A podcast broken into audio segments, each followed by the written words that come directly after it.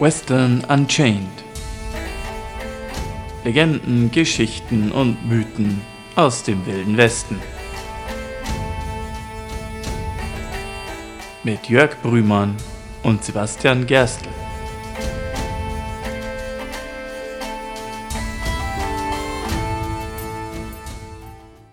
Howdy. Howdy. Das letzte Mal haben wir euch ja angekündigt, dass wir unsere Folge zweiteilen wollten. Wir haben über das Oklahoma Territory gesprochen und die Landnahme und alles drumherum und äh, haben die eigentliche Geschichte nach hinten angeschoben, weil die Folge so lang wurde. Heute holen wir das Ganze aber nach und wie versprochen sprechen wir heute über die Rose of Cimarron. Ja, Genau, in diese ganze Geschichte rein. Ähm, wir haben es ja beim letzten Mal schon ausgeführt. Äh, Oklahoma Territory, da wo der Wilde Westen sich nochmal aufgebäumt hat die Gründe, die dazu geführt haben, dass diverse Outlaws da ihr Unwesen getrieben haben. Und aber auch der Umstand, dass es in der Zivilbevölkerung durchaus Sympathien für einige dieser Outlaws gab, oder zumindest in manchen Teilen der Zivilbevölkerung. Dies alles, dieser spezielle Mix in den 1890er Jahren im Oklahoma-Territory. Es ist in dieses Umfeld hinein, wo wir unsere Geschichte heute erzählen, in dieses Umfeld hinein, wo wir die Geschichte einer jungen Frau erzählen, eine junge Frau, die wunderschön gewesen sein muss, die reiten konnte wie kaum ein anderer Cowboy auch, mutig war, die draufgängerisch war, die wohl wie man erzählt, in einen Outlaw verliebt war oder zumindest mit Outlaws gut befreundet war und von der eine sehr dramatische Geschichte überliefert ist von einer der größten Schießereien, die der Wilde Westen je gesehen hat zwischen Gesetzeshütern und Outlaws, wo sie sich im Kugelhagel den Weg gebahnt hat, um ihren Geliebten zu finden und ihm den Weg in die Freiheit zu verschaffen. Das ist die Geschichte von der legendären Rose of Cimarron oder Rose of the Cimarron. Ah, äh, spannend. Äh, diesmal eine weibliche Protagonistin. Sehr schön. Ich bin ja. gespannt. Außerdem erinnere mich, dass Rose of Cimarron auch ein Song ist. In der Tat. Ein Song von einer Band namens Poco, wenn ich mich nicht täusche. Ja. Die sich halt eben sehr inspiriert gefühlt haben von dieser Frau, die verwundeten Outlaws ein Heim gegeben hat und sie gesund gepflegt hat. Das ist zumindest das zentrale Thema dieser Ballade. Cimarron, für diejenigen, die das nicht sagt, Cimarron ist ein Fluss in Oklahoma Territory. Der Name Rose of Cimarron oder Rose of the Cimarron, äh, es kann durchaus sein, dass die schon zu der Zeit, als sich das alles zugetragen hat, dass sie diesen Beinamen besessen hat geprägt hat den Beinamen tatsächlich im Endeffekt ein kleines Büchlein.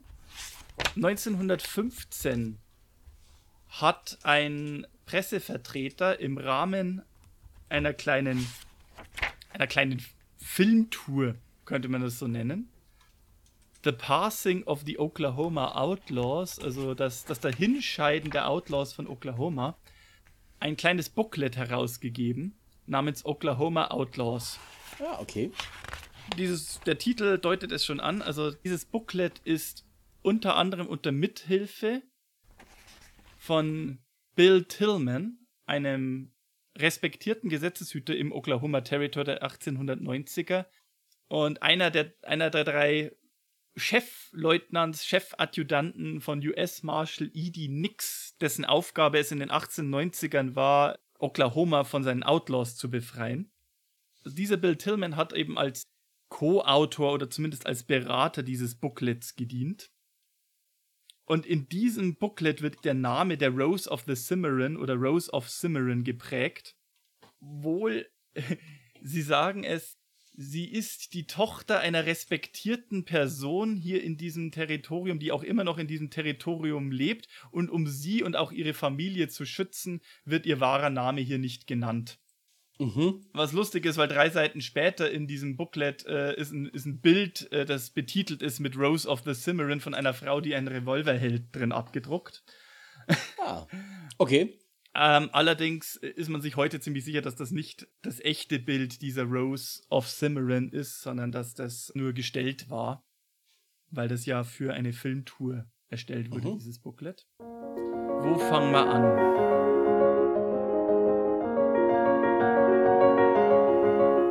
Fangen wir mit der großen legendären Story an. Ich würde sagen, wir erzählen erstmal, wer diese Frau war, weil die Dame hieß ja sicher nicht im echten Leben Rose mhm. of Cimarron, sondern sie wird ja einen richtigen Namen gehabt haben, der überraschenderweise wahrscheinlich auch Rose war. Ja. Oder zumindest sehr ähnlich. Der, der wahre Name dieser, dieser Dame ist Rose bzw. Rosa Dunn. Tochter einer großen irischen Familie. Ihre Eltern William und Sarah Dunn, geborene Brenner, stammten aus Irland oder waren zumindest irischstämmig. Die gute Dame hatte, war eines von neun oder zehn Geschwistern. Da sind ein bisschen die Quellen auseinander. Sie hatte auf jeden Fall fünf ältere und einen jüngeren Bruder und hatte noch zwei oder drei Schwestern. Eine sehr große Familie also und die gute Dame hat allerdings wohl sehr schnell gelernt, sich in dieser Familie auch sehr gut durchzusetzen. Zwei ihrer älteren Brüder waren bereits in jungen Jahren auch in diesem Territorium sehr schnell als Verbrecher auffällig geworden. Also zumindest wurde ihnen vorgeworfen, sie wären Rinderdiebe gewesen, hätten Pferde gestohlen und dergleichen Geschichten, wie wir sie jetzt in den letzten Episoden auch schon sehr gehört haben. Sie hat aber immer sehr viel Zeit mit ihren Brüdern verbracht. Die haben ihr das Reiten beigebracht. Manche sagen, die Brüder hätten ihr auch beigebracht, mit der Waffe gut umzugehen. Und die meiste Zeit verbrachte sie entweder in Ingalls bei ihrer Mutter und später ihrem Stiefvater, einem angesehenen Arzt im Ort, oder eben bei ihren fünf Brüdern, bei, also der jüngste Bruder war auch noch bei der Mutter und die fünf anderen Brüdern hatten eine eigene kleine Ranch eben in der Nähe des Cimarron River. Da verbrachte sie sehr viel Zeit dort und es wurde sehr viel über die Frau geschrieben, allerdings so in sehr legendären und sehr blumigen Worten, dass halt eben wie der Wind auf einem Pferd den Cimarron entlang ritt. Uh, ja, episch. Ja. Übrigens, das muss man dazu sagen, fünf Brüder klingen jetzt erstmal viel, war aber für die Zeit gar nicht einmal so unüblich. Die Familien, die eben so mehr an der Frontier lebten, die hatten oft sehr viele Kinder, was auch nötig war. Weil wir reden ja von einer Zeit, wo du wirklich auch Menschen ja. gebraucht hast, die Arbeit verrichten und Arbeitskraft war im Wilden Westen tatsächlich sehr, sehr viel wert. Deswegen haben wir auch so viele große Familienclans mhm. da immer.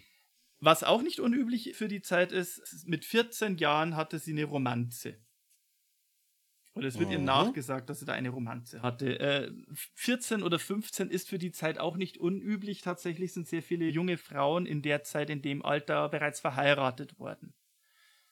Gerade wenn es große Familien mit vielen Töchtern waren, hat man geguckt, dass die möglichst bald unter die Haube kommen. Wobei der Mann, mit dem sie diese Romanze hatte, dem sie wohl auf einem Barndance aufgefallen ist bei Ingalls, mag möglicherweise nicht der Wunschschwiegersohn gewesen sein. Hm, der Mann, der sich zumindest in sie verliebt hat und mit dem sie offenbar auch eine Liaison eingegangen war, war ein gewisser George Bittercreek Newcomb.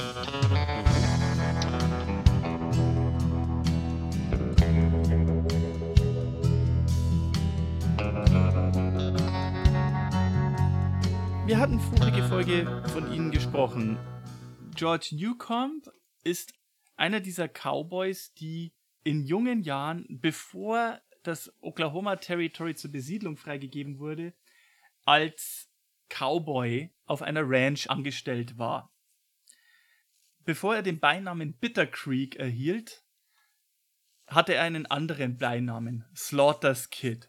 Äh, ja, das klingt nach einem sehr sympathischen Zeitgenossen. Naja, er arbeitete auf einer Ranch, die einem gewissen CC Slaughter gehört hat. äh, nichtsdestotrotz, äh, auch der, der Beiname Bitter Creek hat so einen netten Beigeschmack, weil der kommt daher angeblich, weil er ein Cowboy, also ger ganz gerne ein, ein Cowboy-Lied oder ein Volkslied aus der Zeit gesungen haben soll. Zudem konnte ich leider kein, keine Melodie finden. Aber die Textzeile, die er besonders gern gesungen haben soll, war I'm a lone wolf from Bitter Creek and it's my time to howl. Also ich bin ein einsamer Wolf von Bitter Creek und es ist meine Zeit zu heulen. Ähm, Bitter Creek ist ein Fluss, ich vermute, es ist der in Wyoming gemeint, wo es richtig, richtig bitterkalt und richtig, richtig übel verschneit sein kann. Und die Wölfe stehen da in einem besonders wilden und brutalen Ruf. Und ich bin ein Wolf von Bitter Creek es ist meine Zeit zu heulen, ist wirklich so ein, ja, ähm, ich bin ein wilder Wolf, wenn ich heule, leg dich nicht mit mir an, so ungefähr. Also jetzt ist meine Zeit zu heulen und wenn ich heule, dann gehe ich auf die Jagd. Mhm. Das klingt schon ein bisschen, bisschen klischeehaft, aber okay. Ja, das kommt wohl daher, ich habe kein, wie gesagt, ich habe das Lied nicht gefunden, aber was ich gefunden habe, ist, es gab da wohl so ein Booklet aus dem frühen 19. Jahrhundert, wo so ein, ein Streit oder ein Kampf zwischen Bargemen, also zwischen Bootsleuten mhm. und Fährmännern, stilisiert niedergeschrieben wurden, was dann später wohl auch Teil von bestimmten Vaudeville oder Schauspielnummern war, wo es darum geht, dass die Leute, wenn, wenn sie sich in den, in den Kampf hochgeschaukelt haben, erst äh, so geprahlt haben, wer der härtere Hund ist. Ne? Mhm. Da sind so Sprüche dabei wie, ich bin das Kind einer Schnappschildkröte. Ich wurde von Alligatoren großgezogen und gesäugt mit Panthermilch. okay. Ich kann einen Büffel niederringen und, äh, und einem Grizzlybären das Ohr abkauen. Und da ist eben auch der Spruch drin: Ich bin ein Wolf von Bitter Creek und es ist meine Nacht zu heulen. Das klingt so wie so ein bisschen billiges Facebook-Bild, das man postet, weil man ein harter Hund sein möchte. Ganz ehrlich, als ich das das erste Mal gelesen habe, ich musste an die Beleidigungsschwertkampfduelle von Monkey Island denken. Ja, das stimmt. Du kämpfst wie eine Kuh. Wie passend, ja. du kämpfst wie ein dummer Bauer. Ja, so ungefähr. Und also dieser George Newcomb hat sehr gerne eben genau diese Zeile oder dieses Lied, äh, ein Lied gesungen, das auf diesem Spruch basiert. Und weil er halt eben die ganze Zeit gesungen hat, I'm a wolf from Bitter Creek and it's my time to howl, haben ihn dann die anderen Cowboys irgendwann einfach nur Bitter Creek genannt. Mhm. Okay. Er war nicht aus Wyoming, er war nicht aus Bitter Creek, er kam aus Kansas. Aber das war auch vollkommen normal für Cowboys und Outlaws dieser Zeit. Also er war, George Newcomb war Teil einer Gang von einem gewissen Bill Doolin. Ebenfalls Mitglieder in dieser Gang war ein gewisser Tulsa Jack, richtiger Name William Blake. Mhm. Oder Arkansas Tom Jones. Der war weder aus Arkansas, noch war sein Name Tom Jones. Ich wollte auch gerade sagen, bei dem anderen, wie, wie die Leute auf irgendwelche Spitznamen kommen, die nichts mit ihrem eigentlichen Namen zu tun haben. Ja. Immer wieder faszinierend. Arkansas Tom Jones war in Wahrheit aus Missouri, hieß Roy Doherty, aber weil, weil er irgendwie aus Missouri abgehauen ist, aus welchen Gründen auch immer, und angefangen hat, sich Tom Jones zu nennen und immer darauf bestanden hat, er wäre in Wirklichkeit aus Arkansas, haben ihn die Leute halt irgendwann einfach nur noch Arkansas Tom Jones genannt. Ah, okay, na gut. Ja, so kann es kommen. Ich meine, die Gang, in der George Newcomb, Arkansas Tom Jones und die anderen Jungs daheim hatten, hatten auch einen sehr blumigen Namen. Sie hatten, sie hatten mehrere, sie waren unter mehreren Namen bekannt. Sie waren unter anderem bekannt als die Oklahoma Long Riders, weil sie offenbar sehr Wert darauf gelegt haben, immer mit den langen Cowboy-Dustern unterwegs zu sein. Die Oklahombres. Sie waren bekannt als die Doolin Dalton Gang, benannt nach den Anführer Bill Doolin und William Marion Dalton, dem jüngsten Dalton-Bruder, der nicht Teil der alten Dalton Gang war und dementsprechend nicht mit der Rest der Dalton Gang gestorben ist, als die bei dem misslungenen Überfall auf zwei Banken in Coffeeville äh, allesamt erschossen wurden. Das ist dann super als jüngster Bruder, wenn die ältesten Brüder beim Banküberfall ums Leben kommen, sich dann prompt einer Gang anzuschließen. Das ja, es wirkt voll, auf jeden Fall wirkt voll schlau. es, ist, es ist super schlau für den jüngsten Bruder, sich einer Gang anzuschließen, die von jemandem gegründet wurde, der aus, angeblich aus der Gang der älteren Brüder rausgeflogen ist, zusammen mit Arkansas Tom Jones und George Newcomb. Die sind alle drei angeblich aus der Dalton Gang geflogen, weil ihnen Emmett Dalton gesagt hat, ihr seid uns zu wild. Ah ja. Mhm. Dementsprechend nannten sie sich auch The Wild Bunch. Das ist sehr kreativ und äh, weckt Assoziationen von, äh, geh weg von denen, habe ich nicht gesagt, du sollst nicht mit den Schmuddelkindern spielen. So ein bisschen, ja. Mag sein, dass das ein bisschen Teil der Legenden fällt, warum sie diesen Namen gekriegt haben. Also wie gesagt, also angeblich haben ihnen die Daltons gesagt, ihr seid uns zu wild und deswegen haben sie ihre eigene Gang gemacht mit Blackjack und Nutten und nannten sich The Wild Bunch, die wilde Horde oder Mhm. der wilde Haufen. Angeblich haben sie aber auch, äh, gibt die andere Geschichte, sie haben die Dalton Gang verlassen, weil sie der Ansicht waren, die Dalton-Brüder teilen die Beute nicht fair auf. Mhm. Aber The Wild Bunch hat übrigens sehr wohl das Western-Filmgenre ganz massiv geprägt. ja, es gibt ja einen Film dazu, ne? The Wild Bunch. Es gibt einen Film, The Wild Bunch, und in dem Film Mein Name ist Nobody, Mhm. Ja. wo Terence Hill als Nobody ja hier diesen alten Revolverhelden, gespielt von Henry Fonda, nochmal aufbauen will für einen letzten großen Last Stand. Jack Beauregard. Mhm. Der soll sich da ja der wilden Horde stellen. Oder im Ja, Englischen eben The Wild Bunch. The Wild Bunch. Es blinkt und blitzt wie eine Bordelltür. Mhm. Jetzt ist es natürlich so, also in dem, in dem Film Mein Name ist Nobody hat dieser Wild Bunch irgendwie 150 Gangmitglieder oder so. Im Film The Wild Bunch sind es bloß vier. Die Wahrheit liegt wie, wie so oft irgendwo dazwischen. Äh, es waren wohl, je nachdem wo oder wie sie waren, zwischen sechs und elf Mitglieder. Immer wieder mal. Mhm. Ja, ist ja aber doch auch schon einiges. Ja, auf jeden Fall, diese Rose of Cimarron, äh, begehrt und beliebt, hat also eine kleine Romanze mit Bitter Creek Newcomb, einem der Cowboys aus der Wild Bunch. Es waren angeblich die Dunn-Brüder auch gewesen, die damals 1893 George und ihre Schwester Rosa miteinander bekannt gemacht hatten. Und wie man so erzählt, muss die Gang diese Frau wahrhaft vergöttert haben. Nicht nur, weil sie so gut aussehend war, nicht nur, weil sie so toll reiten kann, sondern weil sie auch wohl eine extrem sanftmütige, aber doch extrem ruhige Person war, die es halt auch geschafft hat, diesen wilden Haufen immer wieder mal runterzukriegen. Und die, man sagt also, die hätten auch alle bis zum einzelnen Mann ihr Leben für sie niedergelegt. Das ist wahrscheinlich ein bisschen übertrieben, aber angesichts dessen, was sie für die Gang getan hat oder geleistet hat, ähm, vielleicht gar nicht so weit hergeholt. Mhm. Okay.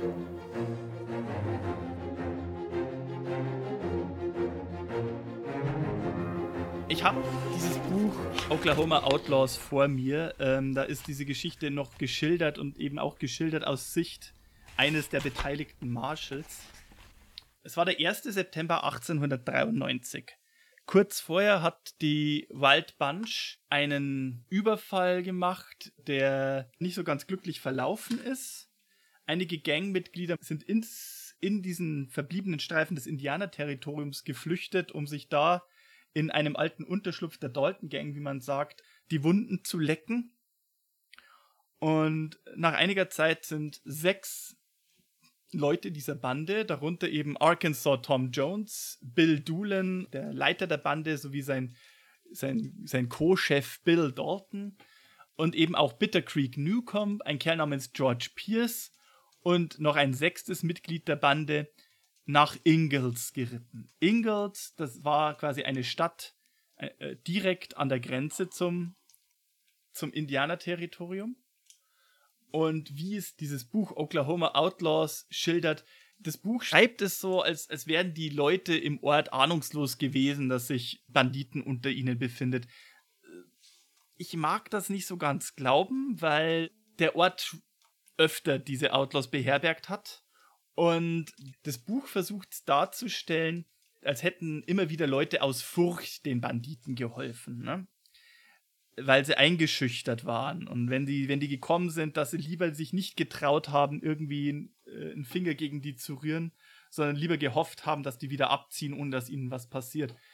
Das glaube ich nicht so ganz, weil auf der anderen Seite hatte diese, gerade diese Doolin Dalton Gang, gerade diese Oklahombres, wie sie sich auch genannt haben, dieser Wild Bunch, auch ähnlich wie die Dalton Gang, so eine, so eine Art Robin Hood Charakter, ne, als, als Mhm. Kampf gegen eine ungerechte Autorität. Ja, das glaube ich nämlich auch, weil zum einen ist ja, also diese Berichte, ne, wir kennen das Spiel ja, der Sieger schreibt die Geschichte und in dem Fall ist meistens dann der, der Law Enforcer. Und es waren ja nicht Leute aus dem, aus dem Nichts, die plötzlich auftauchten, Die hatten da ja schon ihre Connections, waren bekannt. Und es gibt ja da immer sehr viele personelle Verflechtungen auch. Um also diesen ganzen Outlaws Herr zu werden, die im Territory um sich greifen, äh, wurde ein US-Marshal berufen namens E.D. Nix, der wirklich Dutzende an Deputies herangezogen hatte mit einer expliziten Aufgabe, diese Outlaws und eben auch der ganz spezielle Auftrag, die Oklahombres, den Wild Bunch, die Doolin Dalton mhm. Gang, wie man sie auch nennen mag, aufzuspüren und zur Strecke zu bringen. Ging nach einer großen Aufgabe. Ja. Am 1. September 1893 befinden sich sechs Mitglieder dieser Bande in Ingalls. Der Ort, an dem Rose Dunn auch geboren wurde. Nicht geboren wurde, aber der Ort, an dem Rose Dunn bei ihrem Stiefvater und ihrer Mutter lebte. Okay.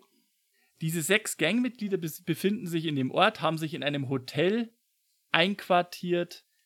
Ein Hotel, das ähm, in diesem Oklahoma Outlaws als Mrs. Pierces Hotel genannt wird. Was ich persönlich sehr interessant finde, weil es muss nichts heißen, aber einer der Gangmitglieder hieß Charlie Pierce. Hm. Ich gut, Namensähnlichkeiten können immer bestehen. Ich finde es trotzdem interessant. In anderen Quellen wird es als das OK Hotel bezeichnet. Diese Cowboys haben sich also in dem Hotel einquartiert, pflegten aber für gewöhnlich im Saloon auf der anderen Straßenseite eben bei Glücksspiel und mehreren Runden Whisky sich zu vergnügen. An diesem 1. September, während die Cowboys oder die meisten Cowboys sich gerade im Saloon vergnügen, reiten fünf Marshals, Deputies von E.D. Nix, zusammen mit einer kleinen Posse, insgesamt bestehend aus elf Personen, getarnt in einfachen Farmerskarren, um keine Aufmerksamkeit zu erregen, nach Ingalls, lokalisieren die Banditen im Saloon und platzieren sich strategisch an verschiedenen Orten auf der Straße, um den Saloon im Auge zu haben um die Bande zu stellen. In dem Booklet schreiben sie, dass sie natürlich vorher einen Boten in den Saloon geschickt hätten, um quasi die Bande aufzufordern, sich zu ergeben. In Zeitungen findet man davon nichts.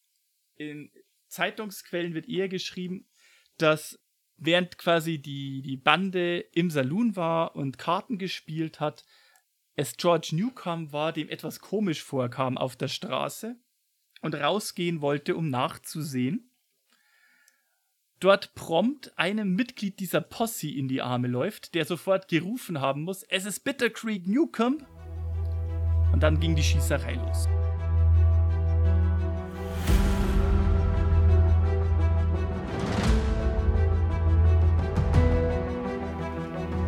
Newcomb fängt sich sofort an Ort und Stelle zwei Kugeln und geht zu Boden. Bitter Creek Newcomb liegt verletzt auf der Straße. Er hat es wohl nicht geschafft, seine Waffe zu ziehen. Während die anderen Banditen im Saloon sitzen und in einem Kugelhagel der Marshals ausgesetzt sind. Was die Marshals nicht wissen, ist, dass nicht alle Mitglieder der Bande im Saloon sind. Arkansas Tom Jones war wohl an dem Tag krank und ist im Hotel geblieben kriegt die Schüsse auf der Straße mit und legt von oben von seinem Hotelzimmer an äh, seine Winchester an und nimmt von oben dann gezielt die Marshals unter Beschuss. Okay. Mhm. Plötzlich sind also die Gesetzeshüter, die gemeint haben, die Banditen im Saloon eingekesselt zu haben, von zwei Seiten unter Beschuss. Aber die Marshals sind elf, die Banditen sind nur sechs. Es fliegen also Kugeln bald in alle Richtungen. Es wird auf der Straße geschossen, es wird in den Saloon geschossen, es wird aus dem Saloon rausgeschossen. Der Saloonbesitzer schlägt sich auf die Seite der Banditen und schießt zurück. Angeblich hat er nicht gewusst, dass er Banditen bewirtschaftet hat und hat halt nur mitbekommen, da, da schießen Leute in seinen Saloon rein, also schießt er zurück. Jedenfalls mitten in diesem Kugelhagel kommt die Legende von Rose of Cimarron zu tragen. Ich lese mal direkt aus diesem Buch Oklahoma Outlaws vor. Es war während all das geschah, dass die Rose of Cimarron, das Mädchen, das den Banditen liebte, so kühl war wie am ruhigsten Tag des Vergnügens. Sie war in Mrs. Pierces Hotel, als sie die ersten Schüsse hörte und sofort die Schlüsse zog, was die Ursache war. Sie lief in Bitter Creeks Raum, sah die Winchester ihres Liebhabers dort liegen und wusste, dass er sie brauchen würde. Dieses Mädchen konnte sehen, dass alle normalen Wege aus dem Hotel zu entkommen abgeschnitten waren. Äh, sie konnte das Gebäude nicht durch irgendeine der Türen verlassen, denn irgendwo war ein Mitglied der Posse, das diesen Ausgang mit einem Gewehr in der Hand bewachte. Sie konnte die Kugeln einschlagen hören und äh, als sie in das Zimmer lief, in dem Arkansas Tom saß, der Bandit, der im Hotel gefangen war, konnte sie das Zerschmettern von Glas und Töpfen hören, denn das Feuer der Marshalls war auf dieses Zimmer konzentriert. Die Rose of Cimarron sorgte sich um die Sicherheit ihres Lieblings, nahm Bitter Creeks äh, Gewehr und zwei Munitionsgürtel und als sie aus einem Fenster im zweiten Stock des Hotels blickte, sah, dass es eine Möglichkeit äh, gab, dort hinaus zu entkommen. Sie zerriss Laken eines Bettes in Streifen, band ein Ende um das Gewehr des Outlaws und ließ diese zu Boden hinunter. Dann zerriss sie ein weiteres Laken, band eines um den Bettpfosten und kletterte aus dem zweiten Stock des Hotelzimmers sicher zum Boden. Das muss man sich mal vorstellen. Dieses Hotel wird beschossen und mitten im Kugelhagel seilt die Frau eine Winchester aus dem Fenster des Hotels ab, klettert dann selber runter, schnappt sich dann das Gewehr und zwei Munitionsgürtel, wickelt die, wenn ich diese Geschichte so richtig deute, in ihre Röcke ein und läuft mitten im Kugelhagel über die Straße, um Bitter Creek sein Gewehr zu bringen. Das ist ein ziemlicher Badass-Move eigentlich, ja. Mhm. In dem Buch steht dann, er war schwer verwundet, als sie ihn erreicht, aber äh, sie gibt das Gewehr einem anderen Outlaw, hilft ihm auf, Be auf die Beine und zusammen können sie in einen Stall entkommen. Und aus anderen Quellen wird da dann berichtet, Bill Doolin und Bill Dalton haben dann zu zweit aus diesem Stall heraus Feuerschutz gegeben. Okay. Und der verwundete Bitter Creek und Charlie Pierce können sich auf ein Pferd setzen und können in diesem Kugelhagel entkommen. Oh, wow.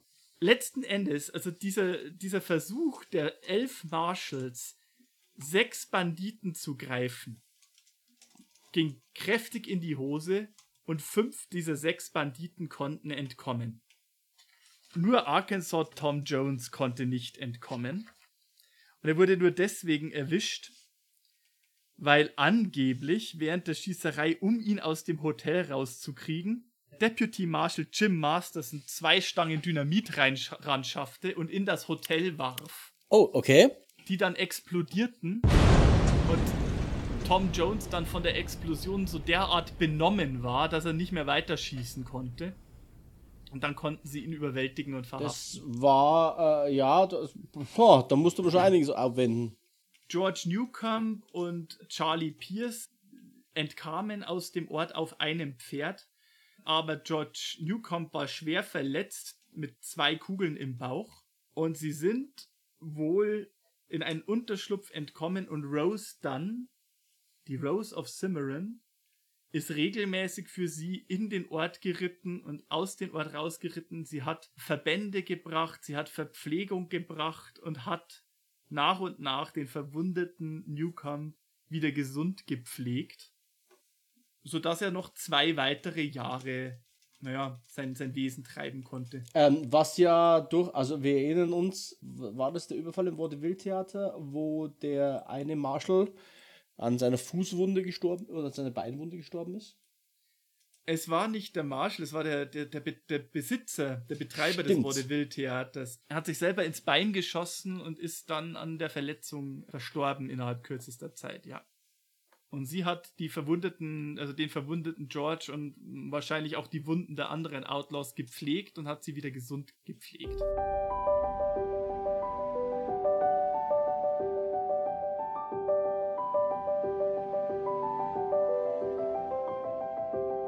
Das Pikante ist, wie George Newcomb zwei Jahre später sein Ende fand. Mhm. Am 2. Mai 1895 begab sich George Newcomb zusammen mit Charlie Pierce zur Ranch der Dunn-Brüder. Und wie bereits erwähnt, also die, die älteren Dunn-Brüder speziell, standen durchaus ja auch in dem Ruf, es mit dem Gesetz nicht unbedingt so genau zu nehmen. Sie hatten eine kleine mhm. Ranch in der Nähe des Cimarron River. Da war ein kleines Rasthaus mit dabei, wo Leute Halt machen konnten. Es gab Gerüchte, dass da manche Leute beklaut worden sind in diesem Gasthaus. Ich, das mag allerdings auch unter der Kategorie üble Nachrede zählen. Und angeblich ritt George Newcomb raus zu dieser Ranch. Zum einen, weil er Rose sehen wollte. Mhm. Und zum anderen angeblich auch, weil ihm die Dunn-Brüder 900 Dollar schuldet. Allerdings, mittlerweile waren auf den Kopf von George Newcomb 5000 Dollar ausgesetzt. Das ist, äh, das ist ordentlich, 5000 Dollar. Mhm. War nicht, äh, wer war der Rekordhalter? Nicht Billy the Kid, sondern Jesse James. Jesse James, genau. Mit Billy the Kid sogar sogar gleich. Auf die war beide 5000 Dollar ausgesetzt. Aber Jesse James, der war eine komplett andere Liga. Zu Spitzenzeiten kam der auf 25.000 Dollar Kopfgeld. Okay. Hm. Die Dunn-Brüder, angeführt vom ältesten Bruder, auch ein Bill, wir haben erstaunlich viele Williams oder Bills in dieser Story, haben beschlossen, Kopfgeldjäger zu werden. Okay, äh, wir sind wieder bei dem alten Motiv. Die wilden Jungs sind vielleicht besser, wenn man nicht ganz so wilde Jungs als Feind hat. Ich würde mal sagen, also die Art und Weise, wie sie George Newcomb in Empfang nahmen, lässt sich wahrscheinlich am besten als der Jim Miller Special beschreiben. Der Jim Miller also, Special. Klingt spannend. Also Newcomb und sein Weggefährte Charlie Pierce, die ritten zur Dunn Ranch raus aber als die beiden vor dem Ranchhaus absaßen, wurden sie von zwei der Dunn-Brüder unter Beschuss genommen. Mhm. Und zwar aus dem Ranchhaus heraus. Es ist ganz klar, dass das die Dunn-Brüder waren, die quasi die Gelegenheit gewittert haben, das Kopfgeld einzustreichen und ihn quasi auf eigene Faust niedergeschossen haben. Er war noch nicht tot, sie haben ihn auf einen Karren verladen und als, äh, um ihn in den Ort zu bringen und da dann das Kopfgeld einzuholen. Und George Newcomb lag auf den Karren und hat noch mal nach, wollte nochmal einen Schluck Wasser haben und als Antwort darauf haben sie ihm eiskalt in den Kopf geschossen. Oh, okay. Klingt alles andere als nett und als sehr unrühmliches Ende für diesen Outlaw. Mhm. Das Interessante ist, dass in diesen Oklahoma Outlaws das Ganze komplett anders beschrieben wird. Und zwar äh, wird das so beschrieben, dass quasi zwei Ranchbesitzer, die namentlich nicht genannt werden sollen, also auch hier, äh, man versucht wohl wirklich die, die Verbindung auch zwischen der Rose of Cimarron und den Mördern von George Newcomb möglichst zu verschleiern. Und auch die Verbindung, dass der familiäre Verbindung zu einem Stiefvater, der ein angesehener Arzt ist, äh, nicht hergestellt werden soll.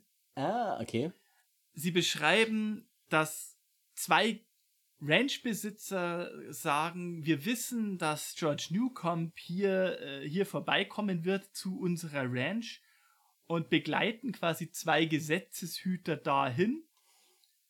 Die Gesetzeshüter warten ein Stück abseits der Ranch und hören plötzlich Schüsse. Und als sie zur Ranch kommen, stellen sie fest, dass mittlerweile die Ranchbesitzer selber George Newcomb und Charlie Pierce erschossen haben. Das soll das Ganze so ein bisschen ambivalent offenbar aussehen lassen, dass nicht die Ranchbesitzer einfach aus Habgier, weil sie es aufs Kopfgeld abgesehen hatten, den guten George und seinen Begleiter abgeknallt haben. Wortwörtlich steht drin, Charlie Pierce and Bitter Creek met tragic deaths at the hands of two ranchmen known to them and also to the officers. Ah, okay. Mhm. Ja. Das klingt schon wieder sehr. Naja, auf jeden Fall so ein, so ein Ableben, da machen schnell Gerüchte die Runde. Ich meine, angeblich haben die Dunn-Brüder George Newcomb 900 Dollar geschuldet und statt ihm die 900 Dollar zu geben, haben sie ihn lieber abgeknallt, um die 5000 Dollar Kopfgeld einzustreichen. Ne? Also man hat vorher schon für die Dunn-Brüder nicht unbedingt gute Worte übrig gehabt und jetzt ja, das hat ein Geschmäckle, wie der Schwab sagen würde, ne? Mhm, ja, definitiv. Aber gut, wir hatten ja schon mehrere Geschichten, wo es genauso ist. Es hat wohl in der ersten Zeit dann wohl auch prompt Gerüchte gegeben, dass die gute Rose George Newcomb quasi da den Hinterhalt gemacht hätte, um quasi ihren Liebhaber in eine willentlich in eine Falle zu locken. Da haben dann aber wohl ihre eigenen Brüder vehement sie in Schutz genommen und quasi gesagt, nein, sie wusste von nichts, das war ganz allein unser Ding. Aber es scheint den Dunn-Brüdern und speziell dem ältesten Bruder, diesem Bill Dunn, überhaupt nicht geschmeckt zu haben, was man für Geschichten über sie erzählt hat. Mhm. Also die Art und Weise, wie, wie Bitter Creek und Charlie Pierce ums Leben gekommen sind, hat eben für eine Menge Unmut gesorgt und man hat dann den Dunn-Brüdern auch immer noch gesagt, die sind immer noch nicht bekehrt. Sie sind zwar jetzt Kopfgeldjäger geworden, aber sie sind eigentlich nicht besser als die Verbrecher, die sie da jagen und sie machen sich immer noch mit Pferdediebstahl schuldig und dergleichen. Und überhaupt, ne, der Hinterhalt, den sie da George Newcomb gelegt haben, also das war eine ganz, ganz feige Aktion. Bill Dunn muss diese Gerüchte sehr persönlich genommen haben und muss insbesondere einem Sheriff, Deputy Sheriff Frank Kenton, Sheriff von Pawnee im Oklahoma Territory, persönlich vorgeworfen haben, diese Gerüchte in die Welt gesetzt und befeuert zu haben. Ah, der hatte, hat er auch eine Fehde gehabt mit dem? Oder wollte es einfach nur gerechtfertigen?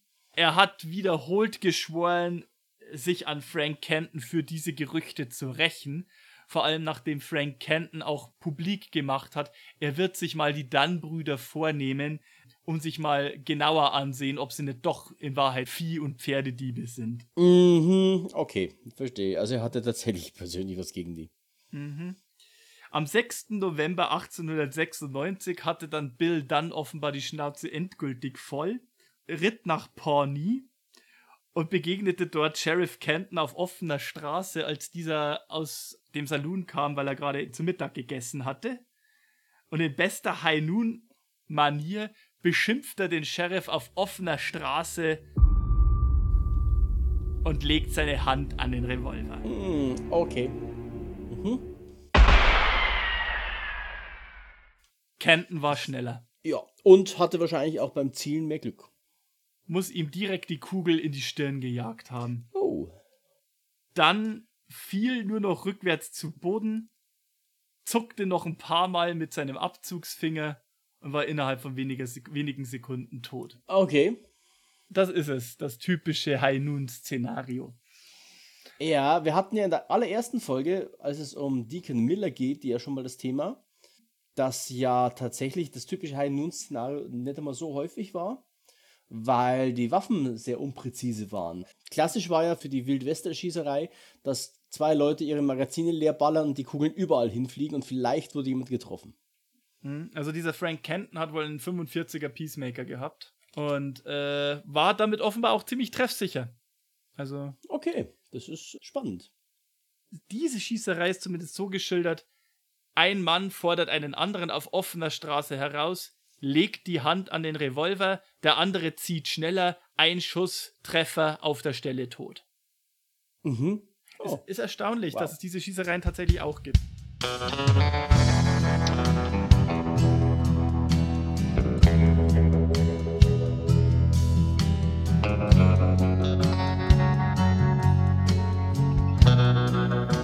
Rose of Cimarron selber hat dann dieses Geschichten bald hinter sich gelassen. Ich kann mir auch lebhaft vorstellen, ich meine, wenn man irgendwann ins Erwachsenenalter kommt, ist man vielleicht auch ein bisschen die Geschichten leid, die einem immer nachhängen, die man so mit 14, 15 Jahren angestellt hat. Mhm.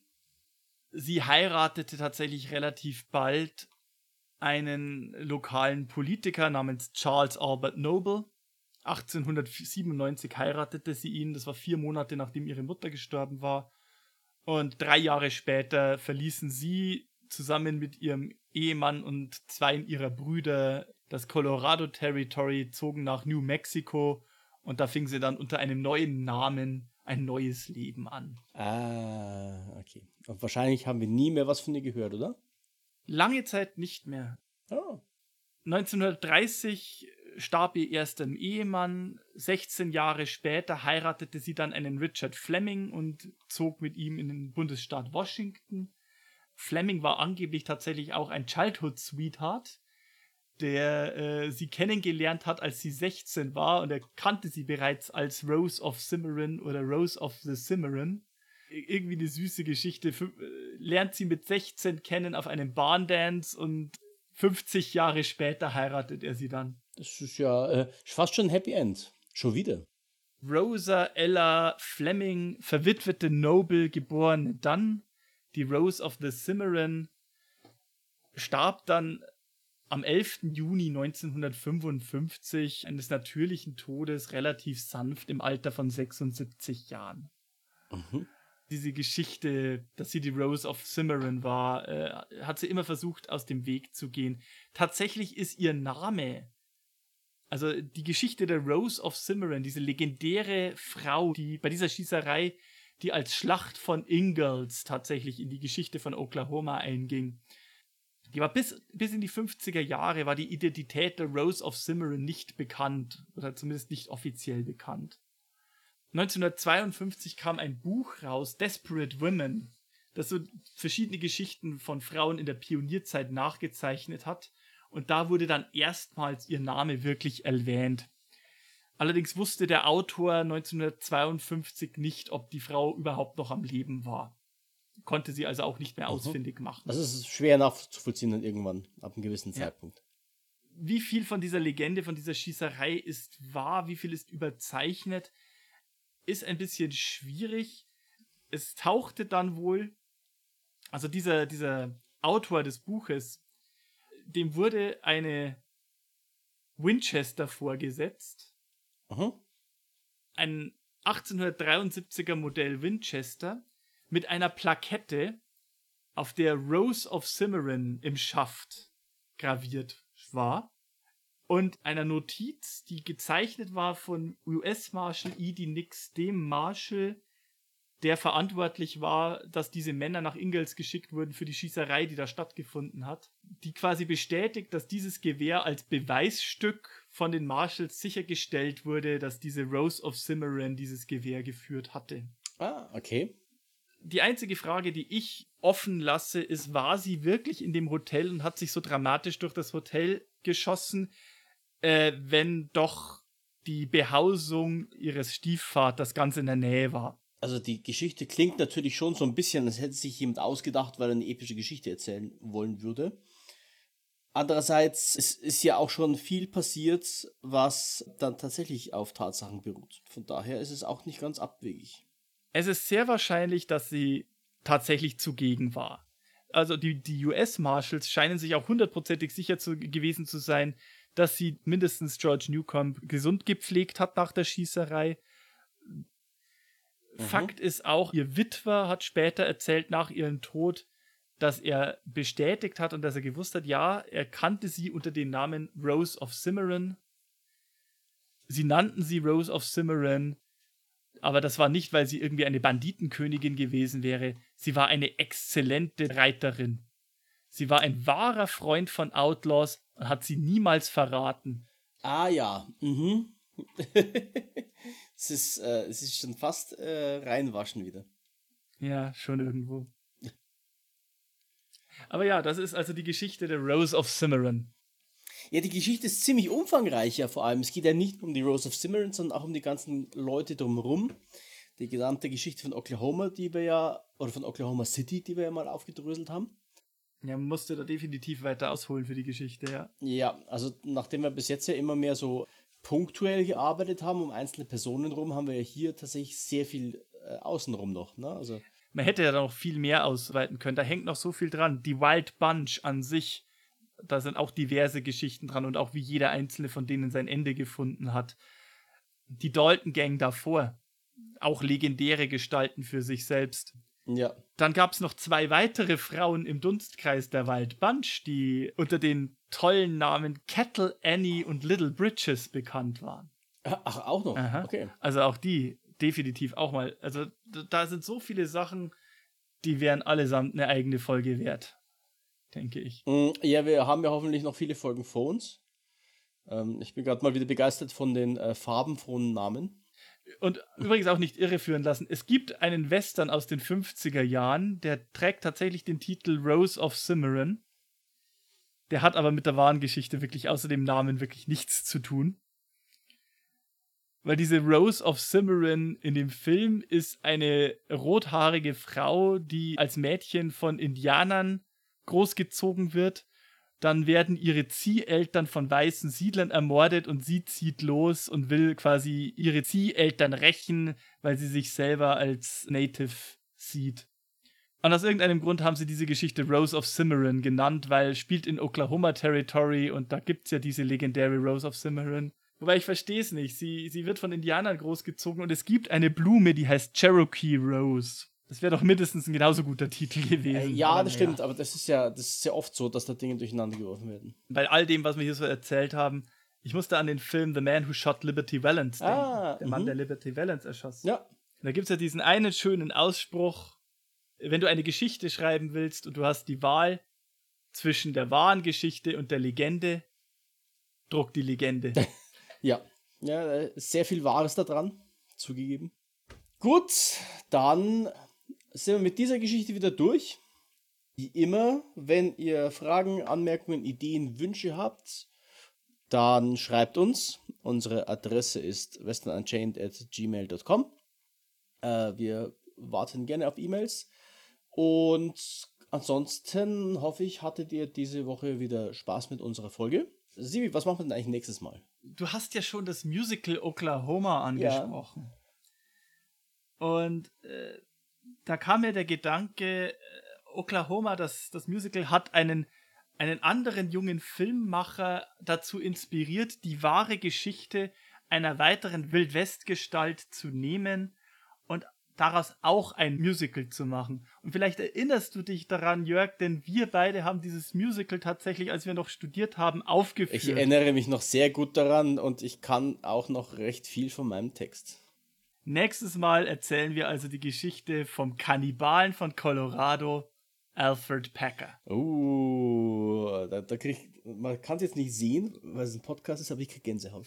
Ja, ich, ich sag nur, the sky is blue and all the leaves are green. Hang the Bastard, hang him high. Ähm, also dann, bis zum nächsten Mal. Bis zum nächsten Mal. Ciao. Ciao.